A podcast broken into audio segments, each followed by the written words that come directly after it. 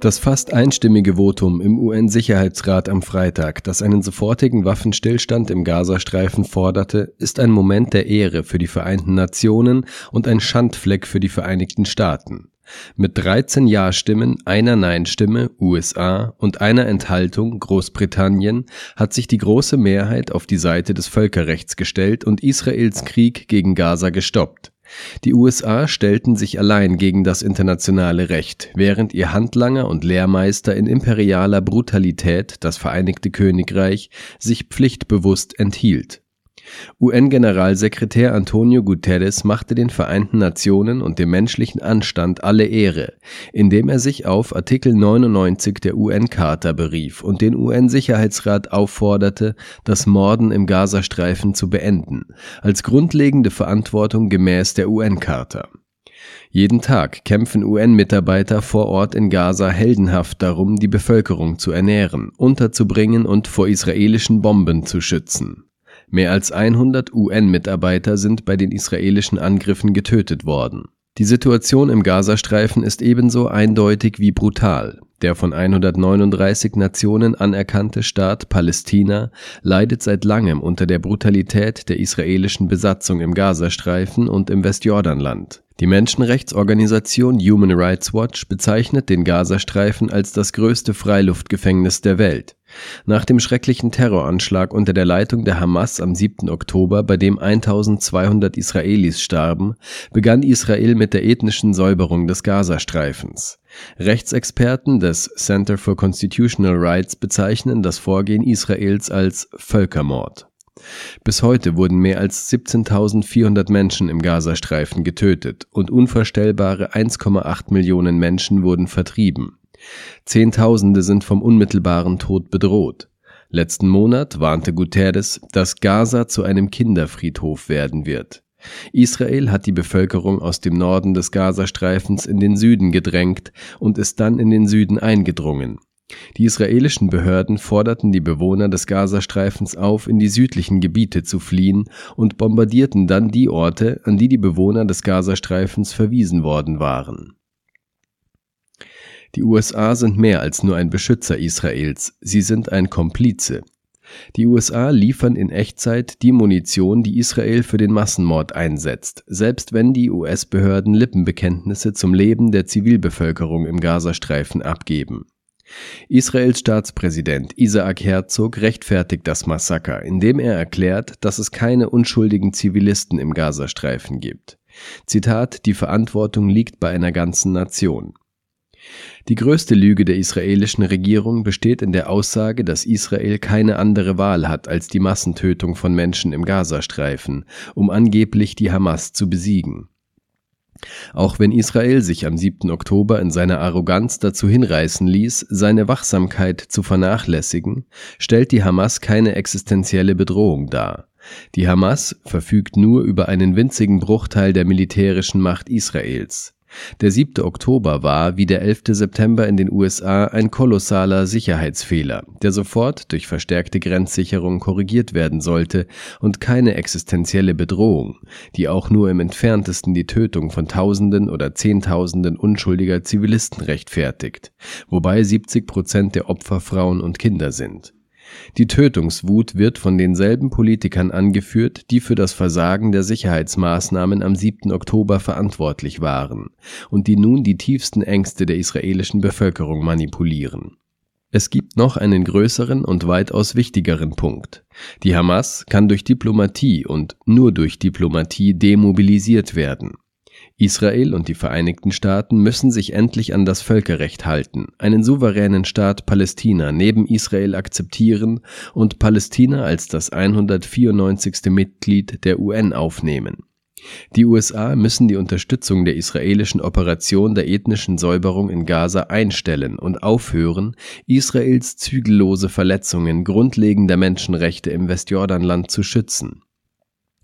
56 Jahre nach der illegalen Besetzung palästinensischen Landes und nach Jahrzehnten illegaler Siedlungen in den besetzten Gebieten muss sich Israel endlich aus den besetzten palästinensischen Gebieten zurückziehen. Mit solchen Schritten könnte und würde der Frieden zwischen Israel und den Nachbarländern gesichert werden Auf dieser Grundlage würden UN-Friedenstruppen, darunter sowohl arabische als auch westliche Truppen, die israelisch-palästinensische Grenze für eine notwendige Übergangszeit sichern. Gleichzeitig würde durch ein gemeinsames und koordiniertes Vorgehen der USA, Europas und der arabischen und islamischen Nachbarländer Israels alle internationalen Finanzströme zu den israelfeindlichen Kämpfern unterbunden werden der diplomatische Weg ist offen, denn die arabischen und islamischen Länder, einschließlich des Iran, haben erneut ihren seit langem bestehenden Wunsch nach Frieden mit Israel im Rahmen eines Friedensabkommens bekräftigt, das Palästina in den Grenzen von 1967 und seine Hauptstadt in Ostjerusalem vorsieht der wahre Grund für Israels Krieg in Gaza ist, dass die israelische Regierung die Zwei-Staaten-Lösung ablehnt und auf die Extremisten auf der anderen Seite verweist, anstatt auf die arabischen und islamischen Staaten, die den Frieden auf der Grundlage der Zwei-Staaten-Lösung anstreben. Israelische Eiferer, von denen einige im Kabinett sitzen, glauben, dass Gott ihnen das gesamte Land vom Euphrat bis zum Mittelmeer versprochen hat. Dieser Glaube ist töricht. Wie die jüdische Geschichte den religiösen Juden verdeutlichen sollte und wie die gesamte menschliche Geschichte im Allgemeinen verdeutlichen sollte, hat keine Gruppe, ob jüdisch oder nicht, ein bedingungsloses Recht auf irgendein Land.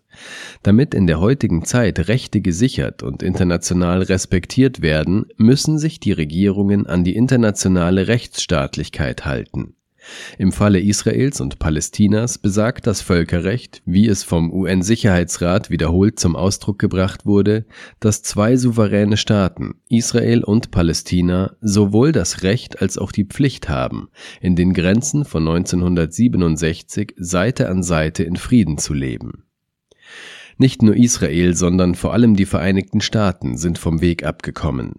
Der wahre Grund dafür war Senator J. William Fulbright vor 60 Jahren bewusst, als Fulbright Vorsitzender des Ausschusses für Auswärtige Beziehungen des Senats war und das großartige Buch Die Arroganz der Macht schrieb. Fulbright wies darauf hin, dass Arroganz die Hauptursache für Amerikas rücksichtslosen Krieg in Vietnam in den 1960er Jahren war in seiner anhaltenden Arroganz ignoriert der militärische Sicherheitsstaat USA immer wieder den Willen der internationalen Gemeinschaft und das internationale Recht, da er überzeugt ist, dass Waffen und Macht ihn dazu befähigen. Die US-Außenpolitik stützt sich in hohem Maße auf verdeckte illegale Regimewechseloperationen und auf eine ständige Kriegsführung, die dem militärisch-industriellen Komplex der USA dient in Bezug auf die UN dürfen wir nicht zynisch werden. Sie wird derzeit von den USA behindert. Dem Land, das unter dem größten Präsidenten Amerikas Franklin Delano Roosevelt an ihrer Gründung beteiligt war. Die UN erfüllt ihre Aufgabe, internationales Recht, nachhaltige Entwicklung und universelle Menschenrechte zu etablieren. Schritt für Schritt mit Fortschritten und Rückschlägen gegen den Widerstand mächtiger Kräfte, aber mit dem Lauf der Geschichte auf ihrer Seite. Das Völkerrecht ist eine relativ neue Schöpfung der Menschheit, die noch im Entstehen begriffen ist. Es ist schwierig, es angesichts der aufmüpfigen imperialen Macht zu erreichen, aber wir müssen es weiterverfolgen.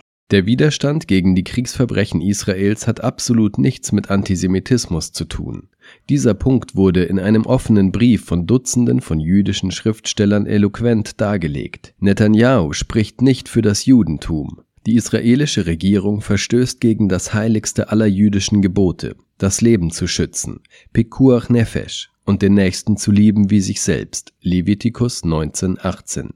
Die Botschaft der jüdischen Ethik findet sich in den Worten des Propheten Jesaja, die an einer Wand direkt gegenüber den Vereinten Nationen eingraviert sind.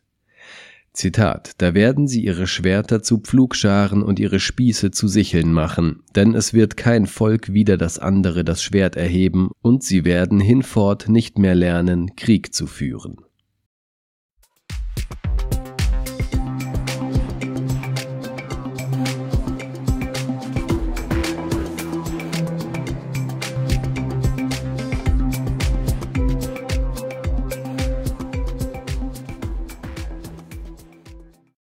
Echte Demokratie erfordert eine informierte Öffentlichkeit. Eine Öffentlichkeit, in der der Einzelne den Wert von Informationen erkennt. Informationen, die in den richtigen Kontext gestellt werden. Kontext, der unsere Überzeugungen herausfordert und Überzeugungen, die keinem Dogma folgen, sondern entwicklungsfähig sind. Wenn wir diese Elemente kombinieren, dann können wir eine der wichtigsten Säulen unserer Demokratie, die vierte Gewalt, wiederbeleben und stärken, Lösungen finden und Brücken bauen, anstatt zu spalten und auszugrenzen. Das ist unsere Vision als unabhängiges und gemeinnütziges Medienportal. Um sicherzustellen, dass wir auch unabhängig bleiben und diese Vision nicht gefährden, bleiben wir werbefrei und nehmen auch keine Gelder von Konzernen oder Regierungen an. Unser Journalismus ist ausschließlich auf Sie, die Öffentlichkeit, angewiesen, um als Medium weiter existieren zu können. Gesellschaftlicher Wandel lebt von Partizipation. Werden Sie Teil der Veränderung. Wenn jeder unserer Abonnenten nur drei bis fünf Euro monatlich spendet, dann können wir gemeinsam ein Netzwerk schaffen, das einen sehr wertvollen Beitrag zur Meinungsbildung etabliert. Viele kleine Beiträge schaffen etwas Großes.